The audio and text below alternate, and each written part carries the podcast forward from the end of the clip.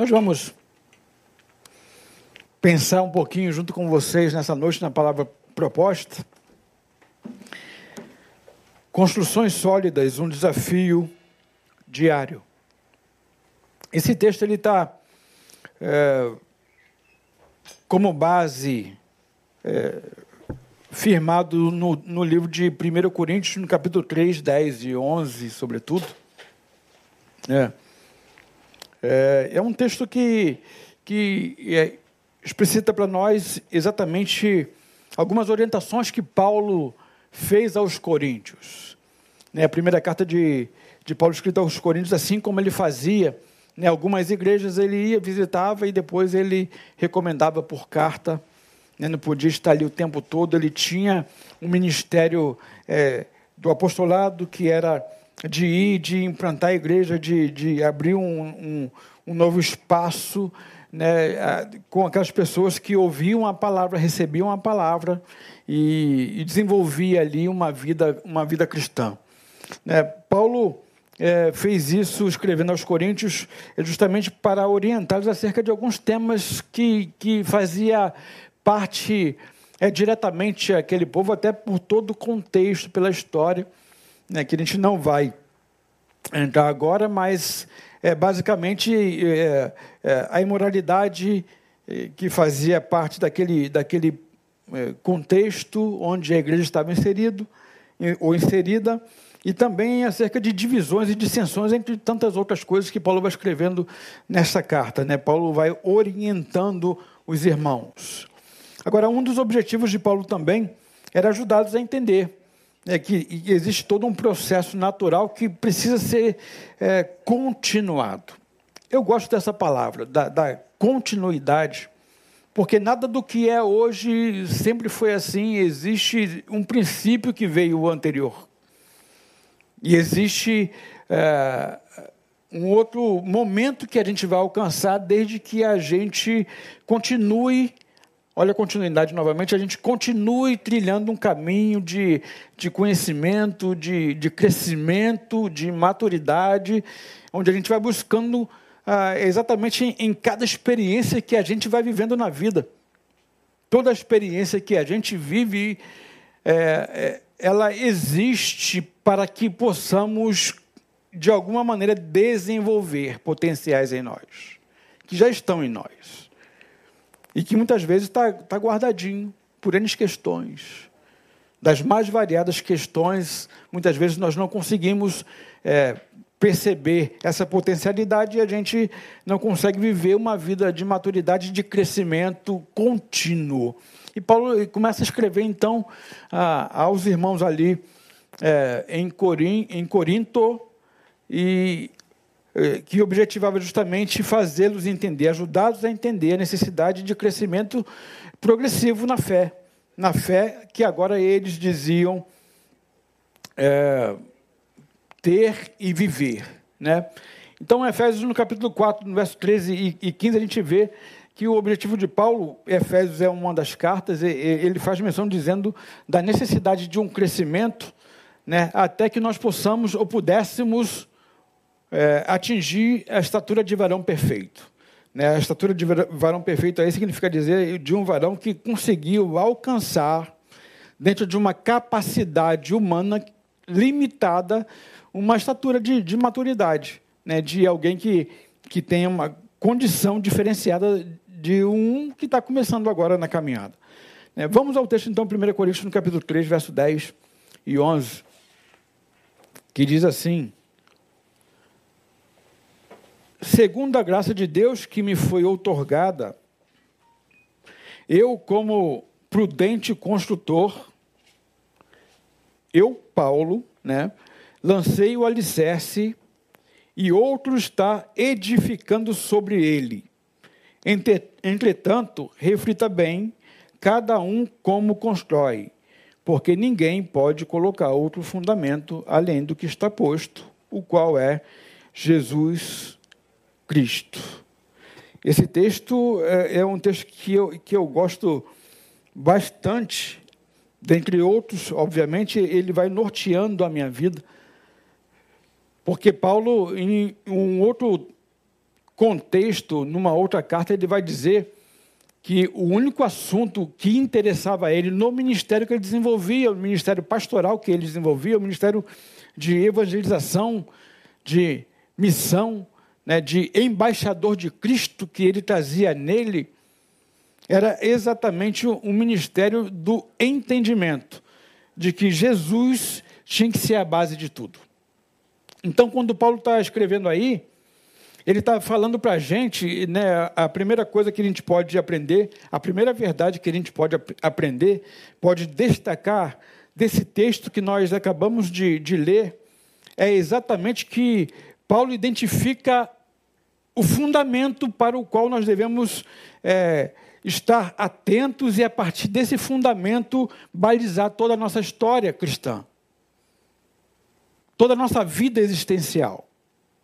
Toda a nossa vida é, emocional, espiritual, de modo que não há como ter uma vida satisfatória, seja ela em que âmbito for, se nós não entendermos que a primeira verdade que Paulo diz para nós é que Jesus é o fundamento para a construção sólida que a gente pretende ter. A proposta, portanto, que eu trago para vocês agora é, como é, a primeira verdade sendo que Jesus é o fundamento para esta construção. Paulo deixa bem claro isso no verso de número 11. Já está posto, né? Eu lancei o alicerce, eu preguei, eu anunciei, eu falei dele. Vamos ver um pouquinho alguns textos brevemente o que e como Paulo e outros é, discípulos identificavam Jesus. Olha o que diz Romanos no capítulo 3, versos 23 e 24. Peguei apenas quatro versos para fazer um linkzinho, né, para que você pudesse entender exatamente quem é Jesus. Romanos, no capítulo 3, 23 e 24. O texto vai dizer assim: Porque todos pecaram e destituídos estão da glória de Deus, sendo justificados gratuitamente por sua graça. Paulo está escrevendo aos Romanos falando o seguinte: todos estão destruídos, todos estão afastados aí, ou ficaram afastados por causa do pecado que entrou no mundo por intermédio de Adão. Sabemos dessa história lá no Gênesis.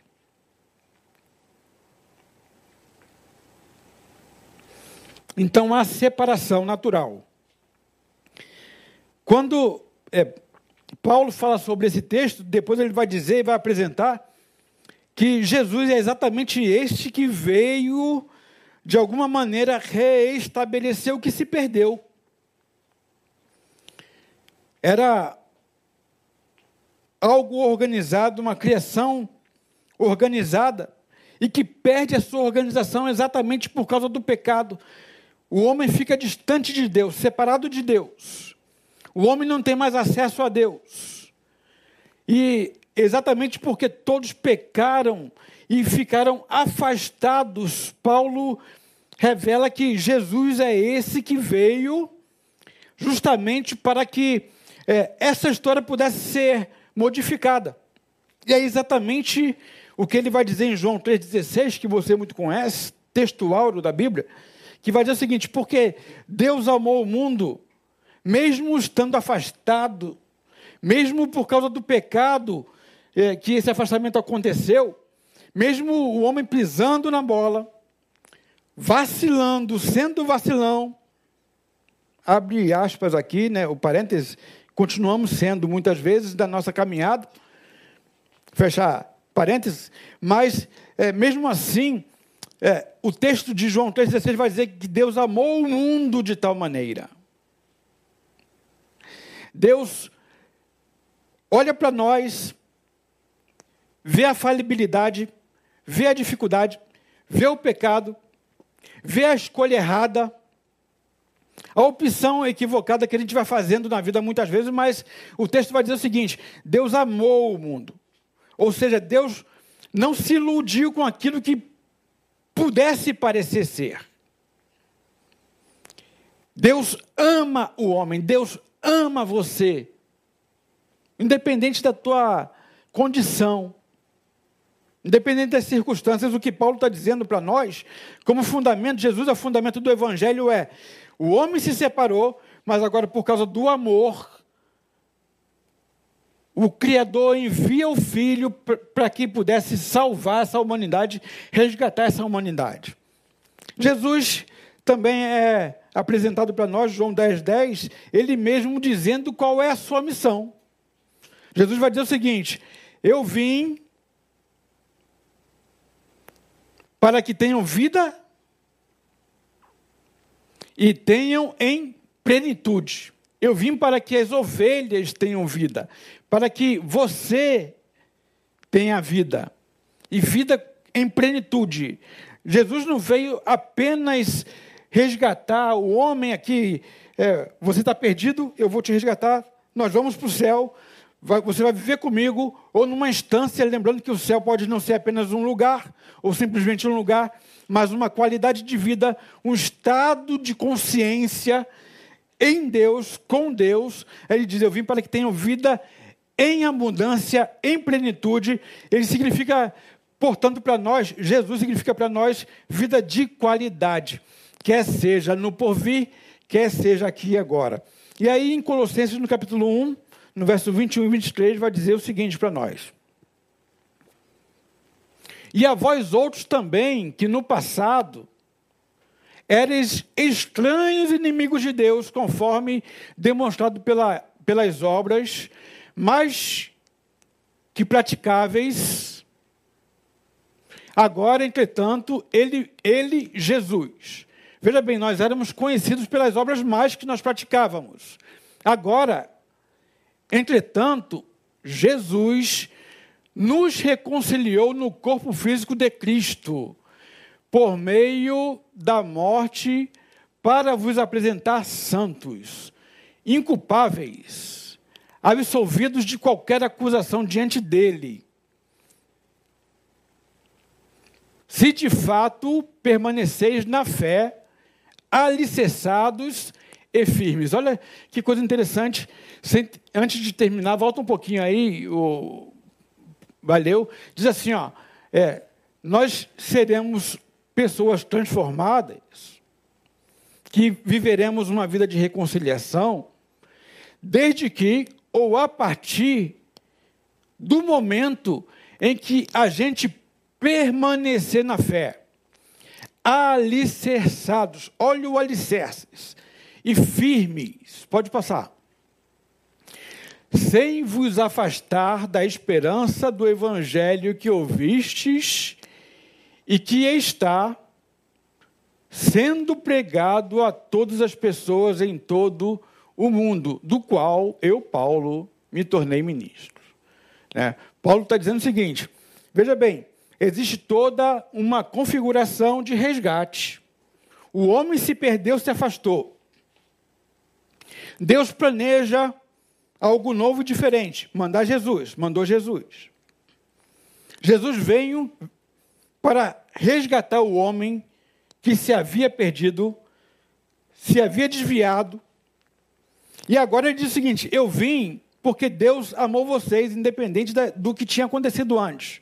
Deus não, é, mesmo você tendo pisado na bola, esqueceu de você. Deus ama você. Ok, evangelho. E aí ele diz: Eu vim para resgatar, mas não somente isso, para dar vida com abundância. Agora, tudo isso vai acontecer se houver uma permanência no alicerce. Bem, o que a gente pode tirar daí é que Jesus, dentro desse contexto, é o fundamento sólido, base de tudo, base do Evangelho, para que a gente possa, a partir dele, ter uma vida diferente, uma vida nova, uma vida abundante. Quem está em Cristo, nova criatura é, as coisas velhas passaram, tudo se fez novo. Tá? Tem que estar em Cristo para ter nova vida. Não tem como ter vida nova sem que seja sobre a base estabelecida, fundamento do Evangelho Jesus Cristo. Não tem como ter vida nova sem que a gente, muito mais do que adentre a uma igreja ou a uma religião, que entenda Jesus, que pregue Jesus, que fale de Jesus.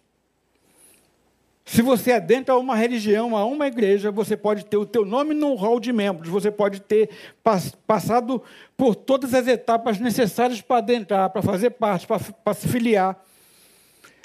Se você não estiver com a tua vida fundamentada ou alicerçada, tendo base Jesus, que é o fundamento, não tem como haver nenhum tipo de construção sólida. De modo que construções sólidas, que é um desafio diário para todos nós, é a partir da premissa que Paulo ensina para nós. O fundamento que foi explicado para todos aqueles que pelos quais ele passava, ele dizia: Jesus Cristo é o fundamento. Vida em abundância, vida eterna, reconciliação. Jesus Cristo. Por isso que Paulo vai dizer aí, ó, eu já lancei, eu já ensinei, eu já preguei o alicerce. Ele está dizendo, lancei o alicerce. E não deixa dúvida, porque ele diz no 11, 1 Coríntios no capítulo 3, base da nossa reflexão de hoje à noite. Porque ninguém pode colocar outro fundamento além do que está posto, o qual é Jesus Cristo. Jesus Cristo é muito mais, Jesus Cristo vai além do que apenas uma religião qualquer. Quando a gente fala de Jesus, portanto, a gente está falando é, da proposta de Deus para o homem. Não é o dogma religioso. Não é apenas comungar na minha igreja. Não é o entendimento de que minha igreja é melhor do que a sua. Porque a gente tem uma liturgia diferente da sua porque a gente é, canta diferente, porque a gente trabalha mais, porque a gente e a gente vai vivendo nessas questões e a gente vai entrando em lutas e embates tão desnecessários que não tem nada a ver com o evangelho. Quando Jesus diz: eu, eu vim para que tenham vida e vida abundância, eu sou o Filho revelado, eu sou o caminho, a verdade e a vida. Jesus não está condicionando especificamente a salvação, a reconciliação com Deus apenas se você estiver atrelado a uma religião. Jesus é muito mais do que isso. Jesus deve ser o fundamento de todas as tuas atitudes a partir dele.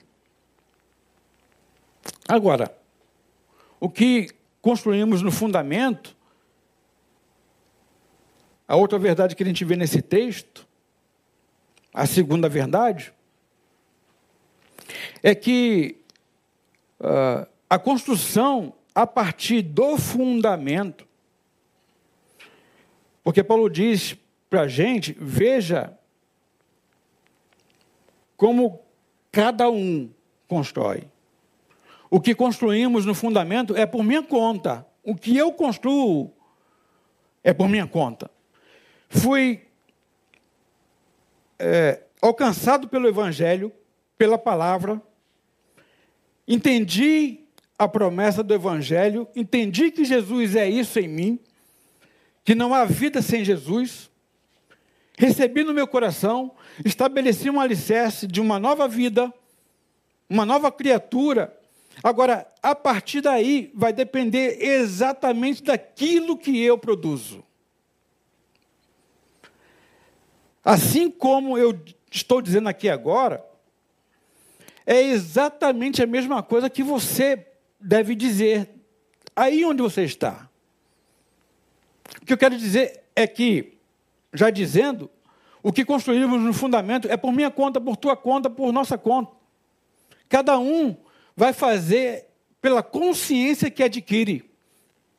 Cada um vai fazer pela maturidade que, que, que é, alcança.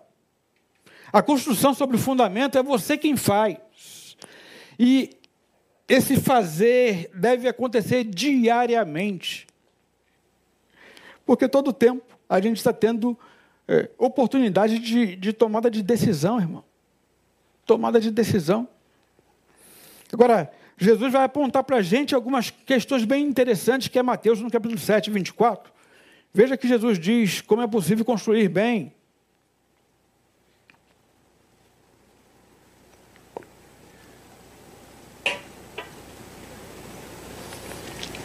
Assim, todo aquele que ouve estas minhas palavras e as pratica, será comparado a um homem sábio, prudente em outras versões, que construiu a sua casa sobre a rocha.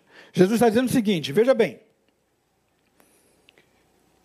não adianta nada, e eles poderiam pegar aqui o sermão do monte, né, porque o verso 24 do capítulo 7, Jesus está encerrando é, um sermão que ele é, profere ali no monte, muito conhecido, e ele vai ensinar acerca da relação é, familiar, Jesus vai ensinar é, relação interpessoal, Jesus vai falar sobre oração, Jesus vai, vai falar sobre doação de esmolas, Jesus vai falar que é, a condição do homem não é só por aquilo que ele faz, mas é a motivação com a qual o leva a fazer.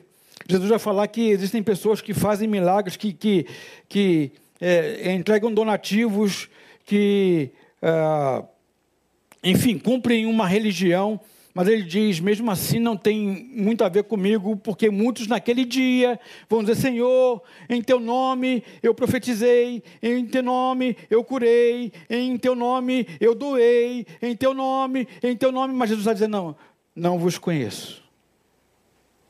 Jesus vai ensinando, portanto, que o evangelho é muito mais do que aquilo que parece ser, ou um cumprimento de tarefas. Embora cumprimento de tarefas fazem parte daquele que foi transformado pelo evangelho.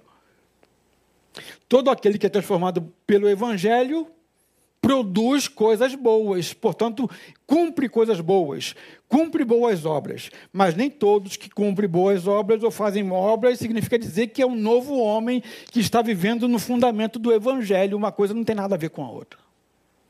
Jesus vai falar lá no sermão sobre aquele que é, muitas vezes fica julgando o outro, que quer tirar o cisco do olho do outro. Ele diz: seu hipócrita, olha primeiro para si, veja que nos teus olhos tem muito mais do que apenas um cisco que você quer tirar do olho do outro. Jesus vem ensinando no Sermão do Monte, sugiro que você leia e reflita ali sobre a sua vida, o que é que aquilo tem a ver com a tua vida o que tem balizado a tua vida, se, se, se, está ali onde Jesus ensina no Sermão do Monte, ele diz: todo aquele, pois, que ouve as palavras, portanto, eu não sei qual é o tempo que você tem caminhado com Jesus. Ou mesmo se você tem caminhado com Jesus. O que eu quero dizer é que, é, independente do tempo, significa dizer que. É, aquilo que você tem feito na sua vida, se não está balizado na palavra, pela palavra, alguma coisa está equivocada. É bem provável que você o tempo todo pensou ser de Jesus, mas talvez é, a forma como você vive não dignifica isso, não significa dizer que você de fato foi alcançado.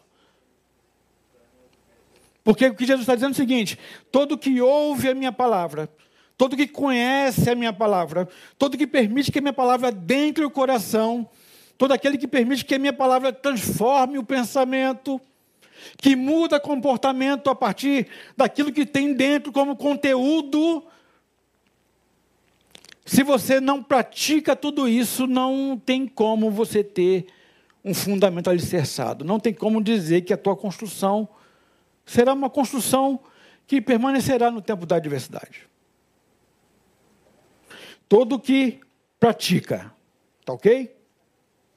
Então a construção que é feita todo dia, ela é a partir de conhecimento do evangelho da palavra, conhecimento e meditação na palavra, conhecimento, meditação e aplicação da palavra.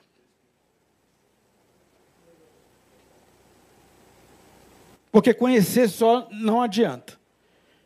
Jesus vai dizer aí, portanto, que assim como também né, é o prudente que ouve e pratica, ele diz, o imprudente,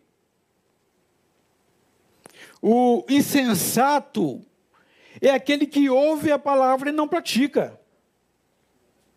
O insensato, portanto, ele tem a prerrogativa de ter acesso à palavra. Ele tem a prerrogativa de participar de um conjunto de pessoas que comungam da mesma religião, fazem parte da comunidade. Ele tem a prerrogativa de ter acesso aos ministérios, participar da ceia, ser batizado. Mas isso não significa dizer, portanto, que ele se tornou alguém sábio. Porque ele pode ser apenas aquele que frequenta porque gosta de uma palavra que acalenta o coração por um momento. Ele pode ser aquele que gosta da comunhão dos eventos que a igreja, que a comunidade da qual ele está inserido, ou da qual ele frequenta, na qual ele frequenta, ele pode gostar da liturgia daquela igreja. Ele pode gostar da igreja, admirar a igreja, porque a igreja é uma igreja pujante, que, que de fato abençoa as pessoas. E ele está ali porque ele gosta de fazer. Mas o gostar de fazer alguma coisa pontualmente não é o mesmo de deixar a palavra perscrutar, julgar, modificar, transformar a palavra dentro. Portanto, para que haja uma construção sólida sobre ou sobre o fundamento, é importante que a gente entenda que isso acontece todo dia e a gente tentando e buscando ser melhor todo dia. Todo dia. E aí não tem nada a ver com o que Jesus faz, porque o que Jesus tem que fazer já fez.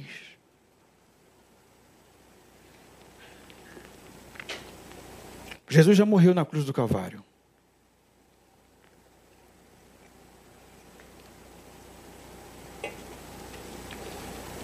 Jesus já cumpriu a missão.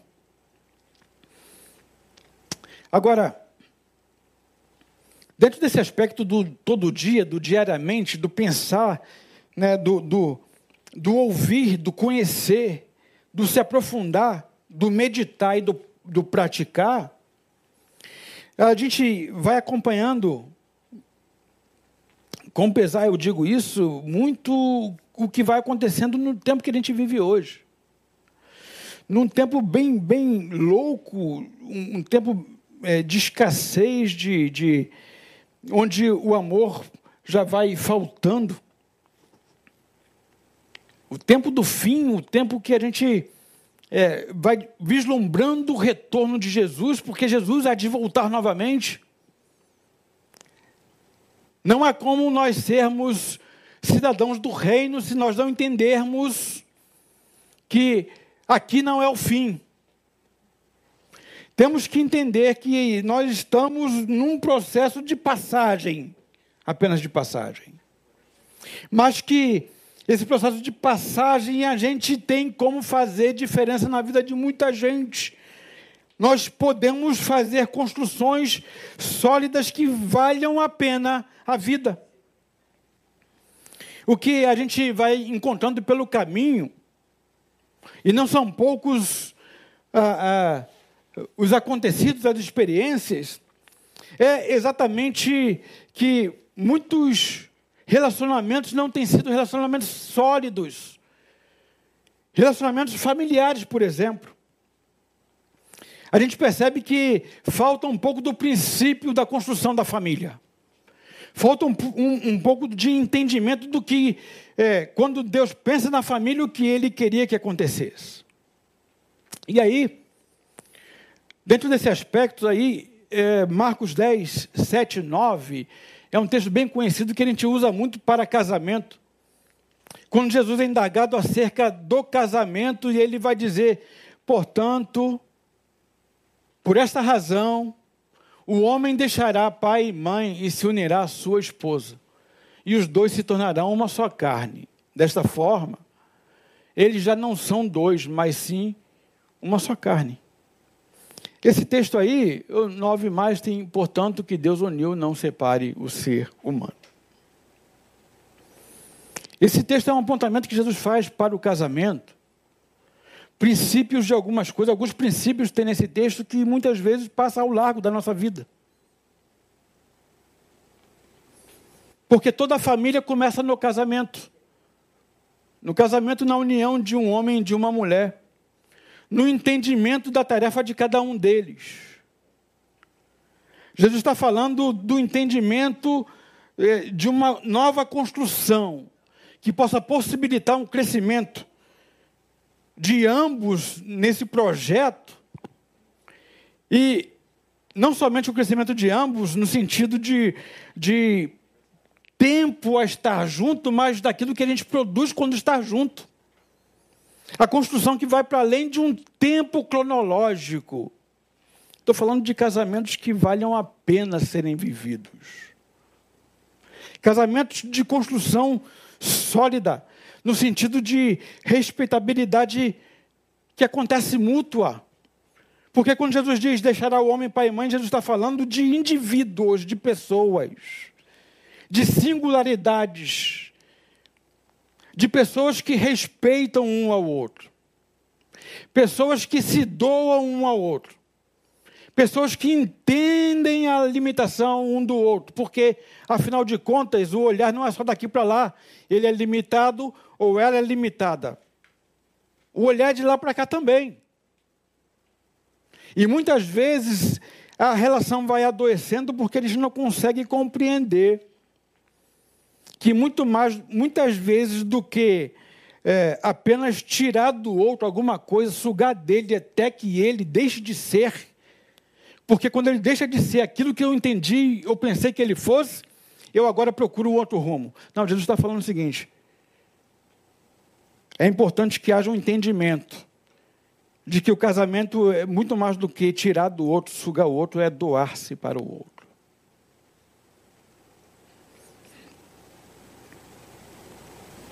Tenho encontrado muitos, muitos, muitos casamentos. Isso já é histórico, já é conhecido, já é publicizado. Quantas famílias acabaram ao longo desse tempo de pandemia?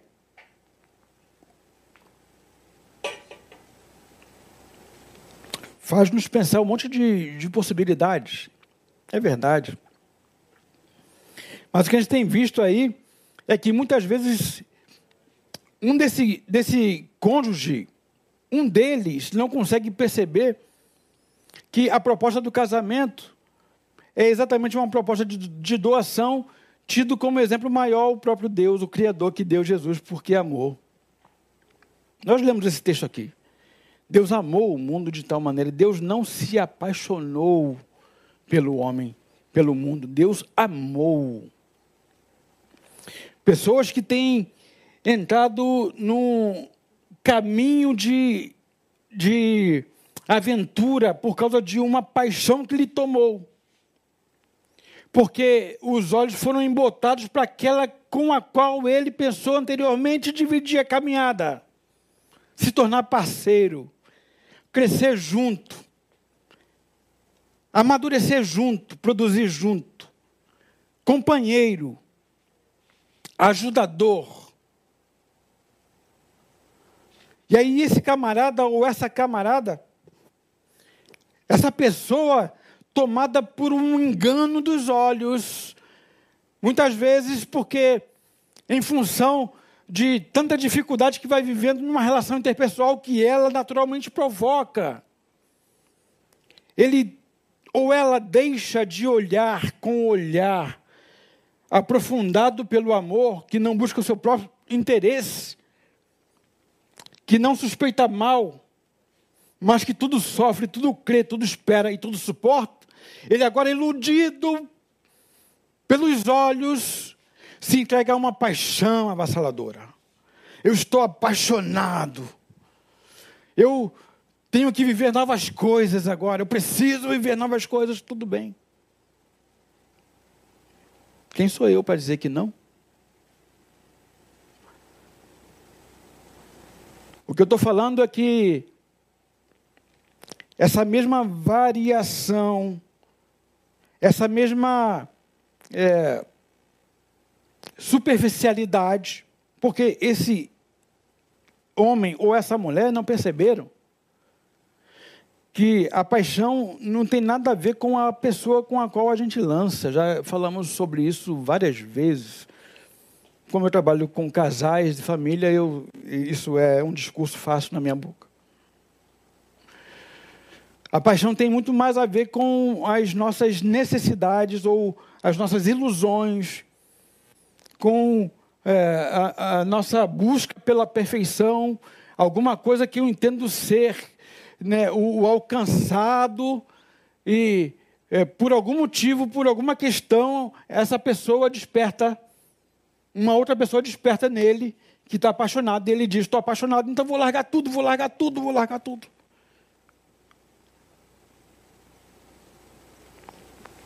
É o tipo de relação que às vezes vai sendo estabelecida. Relações vazias, relações distantes. Casamento não é só cumprimento de cronologia, irmão, irmã. Casamento é descoberta todo dia. Casamento é mergulho no desconhecido de si mesmo, para que possa encontrar dentro da capacidade que cada um tem para se doar. Na relação familiar também a gente vai encontrando muitos filhos que estão dilacerados, filhos que estão perdidos, filhos que, que não conseguem encontrar no pai um esteio, um apoio. Filhos que cresceram e sequer você percebeu, pai. Filhos que ganharam a idade e você sequer conseguiu entender que você pouco fez parte de tudo isso, porque afinal de contas você dava tudo para ele. Você dava roupa, você dava a escola, você dava curso, você dava é, o teto, você dava o alimento, você dava coisas, relações baseadas em coisas, e todo mundo que se baseia em coisas só esperará coisas daquele que ele dá coisas. A pauta é: eu te dou tudo, eu te faço tudo, eu te dou todas as condições. Mas o que é que o filho quer ter de você? Coisas ou você? Um papo legal, um entendimento da vida, a dificuldade que ele está passando, a adolescência que vai chegando, no estalar de dedos. E aí a minha filha estava falando comigo, né? A mais nova vai fazer 18 anos agora em janeiro. E ela disse, pai, meus 16 anos, meus 17 anos passaram nesse tempo de pandemia, eu não pude curtir. Como eu almejava, como eu pensava, eu aproveitar, né? E aí passa assim depressa. Quanto tempo você não para para olhar o teu filho?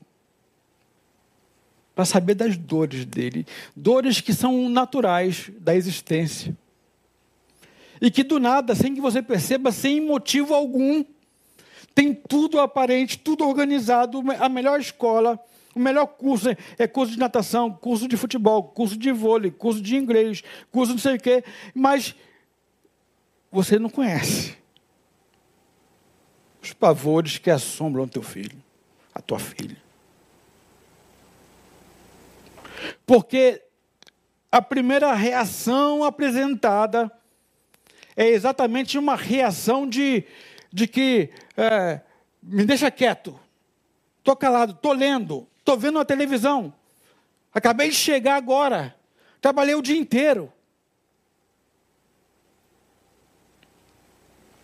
E às vezes o filho está implorando.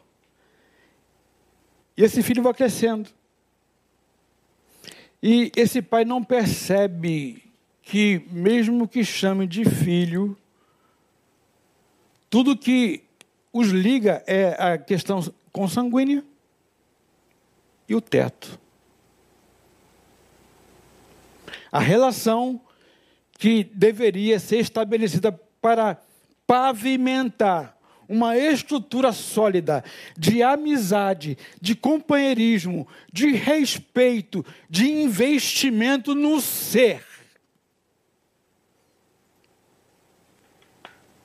Sequer existiu. Então, o princípio do casamento também a gente pode aplicar no princípio da relação pai e filho.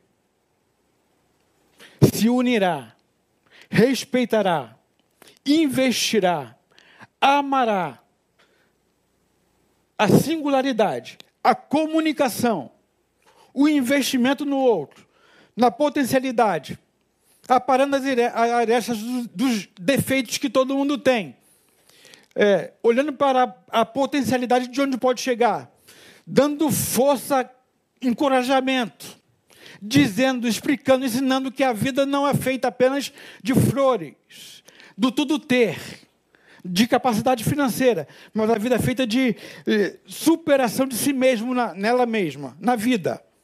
É superação dele, da criança, em entender que eh, quando ele alcança uma adversidade, na relação da vida, ele está sendo impulsionado a crescer como gente, a amadurecer, saber que a vida nem sempre dirá sim.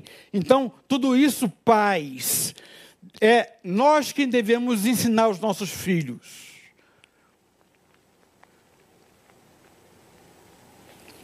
E isso é uma construção sólida que a gente faz todo dia. Não existe mágica, não existe estalar os dedos e tudo acontecer. É com sacrifício mesmo. É com muito esforço.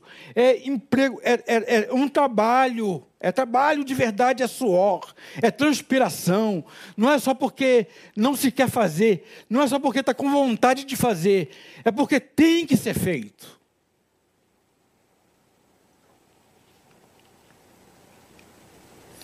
É sair do conforto.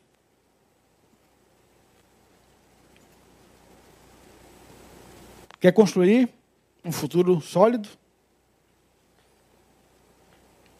É importante que você comece a repensar como você tem caminhado no que diz respeito à sua família. Quais são os valores que você tem nos quais pautado a sua relação familiar? Quais os desafios que você tem, dos quais você muitas vezes se sente tão incapaz, mas não entende que é na parceria que a gente vai se superando. É no ombro do outro. É no aconchego, no acolhimento.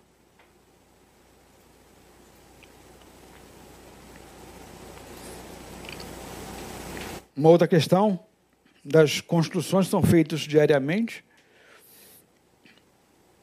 é o que a gente vê no verso de número 3 do capítulo 3 de 1 Coríntios. Já caminhando para o final.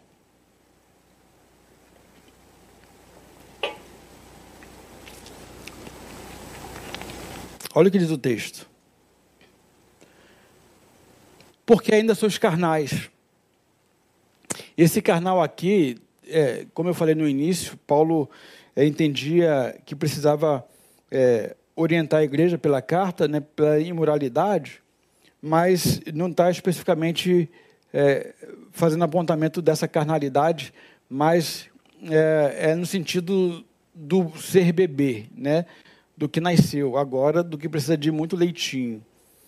Aí ele vai dizer assim: visto que campeia entre vós todo tipo de inveja e discórdias. Por acaso não estáis sendo carnais? Paulo está dizendo aqui, irmão, no que diz respeito a relacionamentos sociais que a gente vai vivendo, que hoje em dia, é, fazendo alusão ali, né, a inveja, a carnalidade, a dissensão, a briga que existia naquela igreja, por N motivos, por poderes, por, por ideologias, é exatamente o que tem acampado hoje na nossa sociedade. Está uma loucura, uma loucura, uma loucura.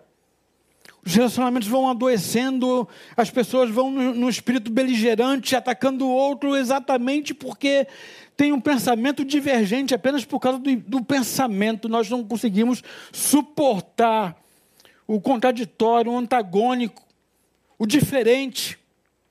Nós queremos eliminar, nós queremos atacar, nós queremos ferir o outro que pensa diferente. Misericórdia. Misericórdia. Intolerância o tempo todo. Intolerância. Massacra reputações o tempo todo, o tempo todo, o tempo todo. Quem anda, quem navega pelas redes vai percebendo como que o negócio está meio louco.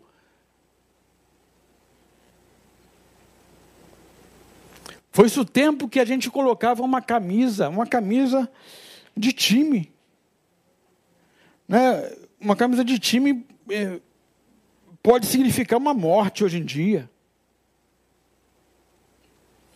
Uma camisa de partido também pode significar uma morte hoje em dia. A gente está cego, não quer saber de nada, a gente quer só atropelar. O que Jesus ensina para nós no Evangelho, Paulo está dizendo isso aqui, do fundamento, está posto o fundamento que é Jesus. Não tem nada a ver com o espírito beligerante que hoje tem prevalecido nesse mundo, irmão. Na sociedade não tem nada a ver. O que Paulo está dizendo, veja cada um como constrói, portanto, é o que você está fazendo nas redes sociais. Hoje não temos mais a capacidade de pensamento, de argumento. Se você fala acerca de alguém da esquerda, se você faz um comentário aqui sobre uma fala de alguém e que você defende, se esse alguém comentar é, de forma antagônica, você já determina que esse cara aqui é, é do, da direita.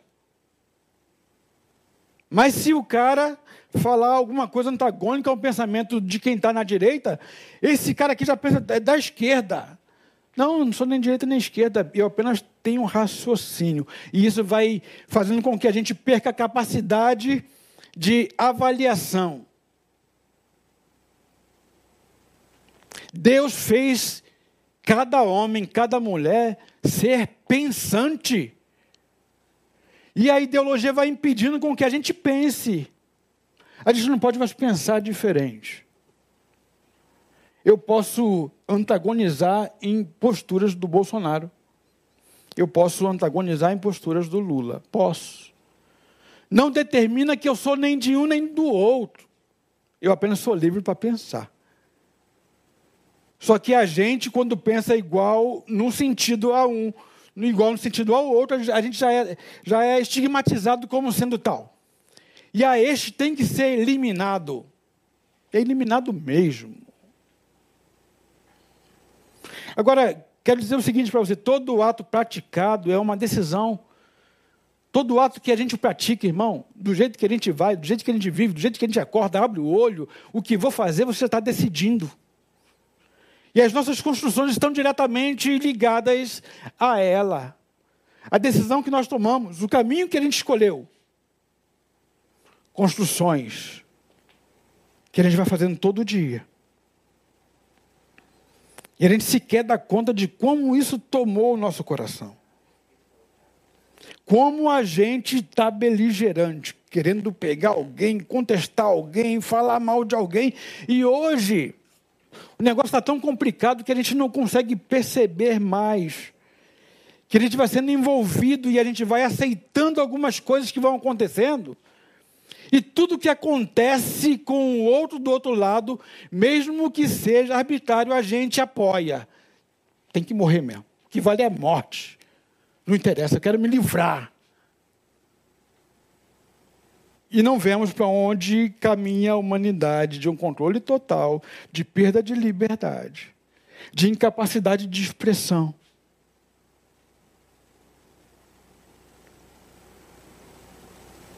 De um domínio totalitário. Dominar os seus bens, as suas coisas, dominar as suas redes, dominar a sua identidade dominar o seu caminho, dominar o seu pensamento. E a gente vai, sem perceber, vivendo, construindo de forma didática por alguém que nos ensinou, porque nós fomos tomados, porque é contra mim, porque é contra a minha ideologia, o meu pensamento, o meu coração. A gente não percebe o que a gente está construindo para a gente e para a sociedade. Agora, o que a gente não percebe é que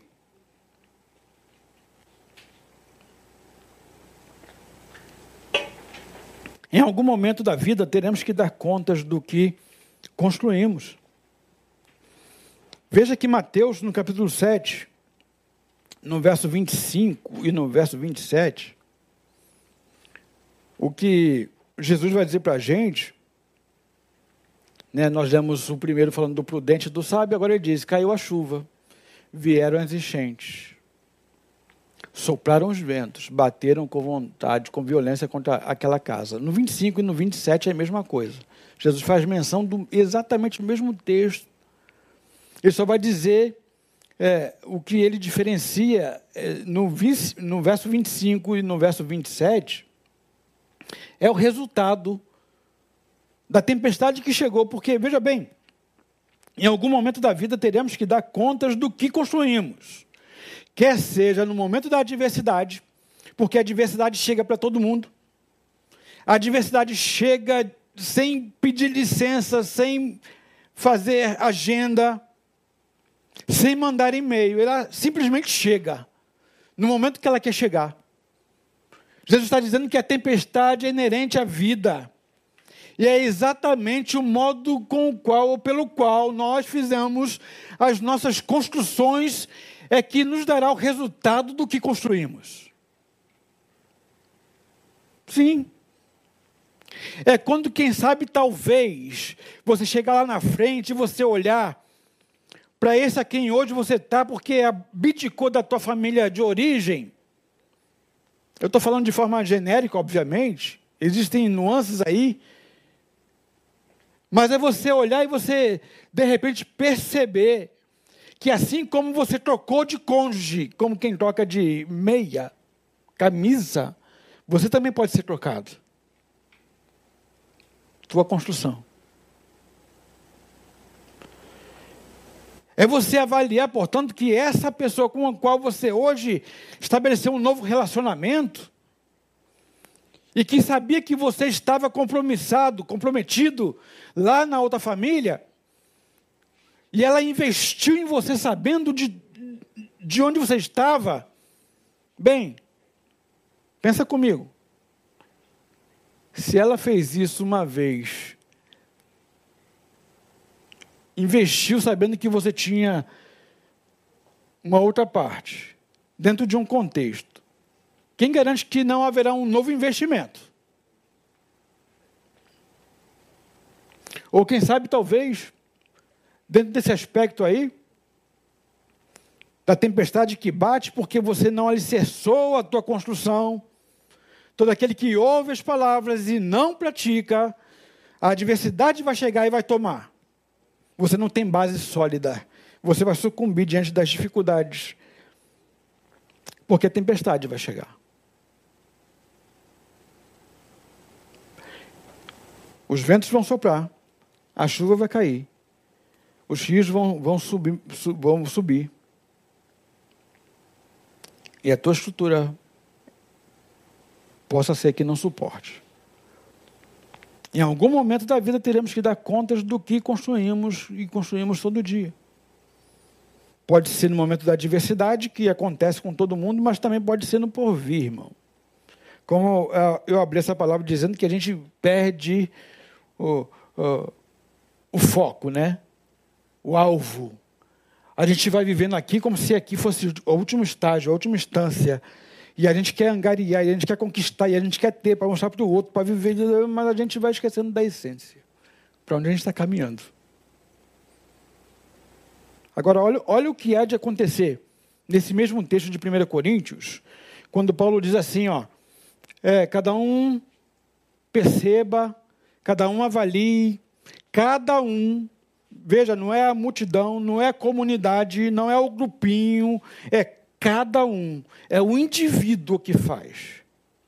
É o indivíduo que vai, portanto, ter que prestar contas. É o indivíduo, é você, sou eu. Aí ele diz assim: porque ninguém pode colocar outro fundamento além do que está posto, o qual é Jesus Cristo. Aí diz: se alguma pessoa edifica sobre esse alicerce, utilizando ouro, prata, pedras preciosas, madeira, feno, Ele está dizendo o seguinte: foi o que eu disse agora há pouco. Todos nós estamos nos nossos atos praticados, ou seja, toda prática, todo ato é uma decisão que nós tomamos e as nossas construções fazem parte. São pontuadas por ela, pela decisão. Aí Paulo está dizendo o seguinte: é, você faz as tuas escolhas. Tem todo o direito de fazê-las. E é interessante que as faça. E quanto mais maduro, melhores são as escolhas. Agora, o que Paulo está dizendo é que você pode fazer do jeito que você achar por bem. Nada contra. Singularidade. Autonomia. Acho isso fantástico. Mas o que ele está dizendo é o seguinte: você tem autonomia para fazer como você quiser. Mas veja bem, principalmente no que diz respeito na, na questão espiritual. O que Paulo está dizendo para mim e para você é que as nossas construções passarão por um crivo. As nossas construções serão avalizadas. As nossas construções serão é, positivadas ou negativadas. As nossas construções serão provadas. Olha aí o que diz. 1 Coríntios, no capítulo 3, no verso 13. Sua obra será manifesta, porquanto dia o dia atrará luz, pois será revelada pelo fogo que provará a qualidade da obra de cada um. Existem muitas obras portentosas, muito bem aparentadas, muito bem vistas, reconhecidas, admiradas. Uma mulher melhor, mais bonita do que aquela que você tinha antes, um homem mais forte, mais parrudo. Né? Mas o que o texto está dizendo é o seguinte: passará pelo fogo. E a qualidade, sendo provada, pode permanecer ou pode virar pó, cinza. Concordo, irmãos? O que eu quero dizer para vocês, nessa noite, com tudo que a gente pensou aqui junto, é que há uma responsabilidade em nós de a gente, se não fizermos até agora, mergulharmos numa vida diferente. Cada vez mais a gente vive num tempo que, que quase não tem margem para erros, mesmo que infalíveis nós sejamos. Aprendi com, com o nosso pastor que a diferença, há muitos anos isso, assim que cheguei em Betânia, a diferença muitas vezes não é, é quem acerta mais, é quem erra menos. Então a condição e a possibilidade de a gente errar menos é quando a gente tem base sólida, quando a gente tem conhecimento da palavra. Quando a gente vai fazendo escolhas na nossa vida que, que possam acrescentar a nossa existência. Que as nossas construções sólidas são construções que não são só para essa vida, mas é para a eternidade. Porque quando eu passar, o que fica, por exemplo, no coração das minhas filhas é o que eu fui nelas. O que, que eu tatuei no coração delas? O que, que adianta o homem ganhar o mundo inteiro e perder a sua alma?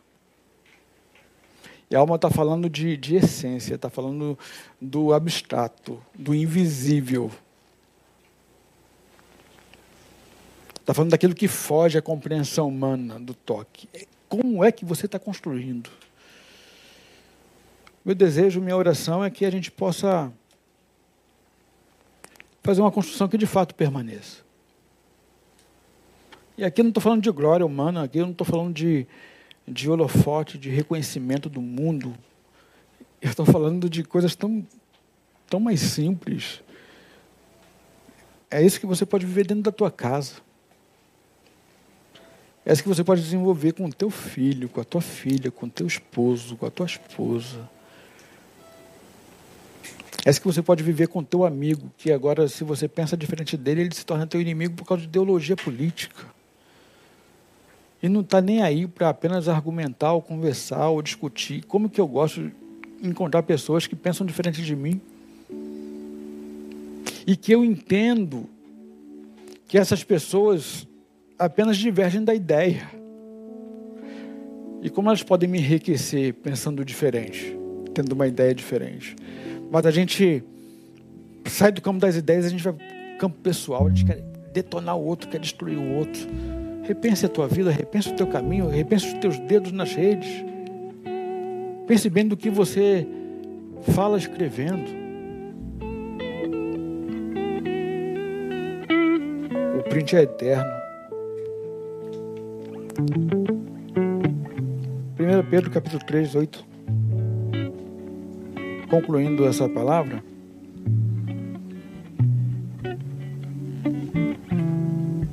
ele mesmo vai dizer também, concluindo, tem, tem, tem de todos vós o mesmo modo de pensar.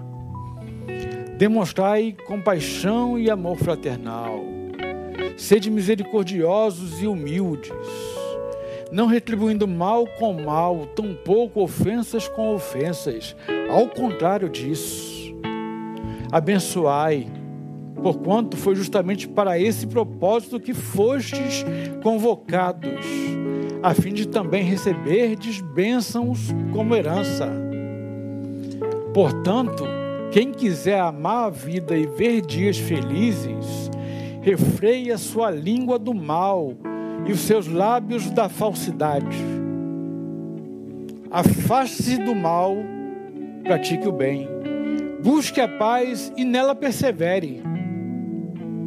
Porque os olhos do Senhor estão sobre os justos e seus ouvidos estão atentos às suas orações. Entretanto, a face do Senhor volta-se contra os que praticam o mal. Ora, quem vos fará mal se sois zelosos do bem? Todavia, ainda que venhais a sofrer porque viveis em justiça, sereis felizes. Não vos atemorizeis, portanto, por causa da ameaça, nem mesmo vos alarmeis. Antes, reverenciai a Cristo como Senhor em vosso coração, estando sempre preparados para responder a qualquer pessoa que vos questionar quanto à esperança que há em vós seja esse texto a balizar as nossas vidas. E que as nossas construções sejam construções sólidas, feitas diariamente, sem cessar, mesmo cansados, sabendo que ela produzirá vida abundante que vale a pena ser vivida em nome de Jesus. Amém? Vamos para casa. Pai, muito obrigado por essa palavra. Que ela possa encontrar repouso em, em cada coração, naquele que tu propuseste para essa noite. Que ela produz, possa produzir vida, vida de qualidade, vida que vale a pena. Ajuda o meu irmão, a minha irmã a caminhar na tua palavra, no fundamento que é Jesus. Teus ensinamentos serão, ó Deus, materiais, que uma vez de posse deles poderemos fazer construções que serão sólidas na vida. Construções que nos ajudarão a estabelecer relações é, tão saudáveis, quer seja dentro de casa ou fora dela. Construções que nos levarão para a eternidade com a sensação do dever cumprido, porque deixaremos uma marca, um legado. Nós cremos na tua palavra, a tua palavra nos ensina assim. Ó Deus, abençoe cada um dos meus irmãos, dando noite de paz, de sono tranquilo, de refrigério, de revigoramento. Seja assim, Pai, em nome de Jesus. Amém e amém. Que Deus abençoe. Até o próximo domingo, se Deus nos permitir.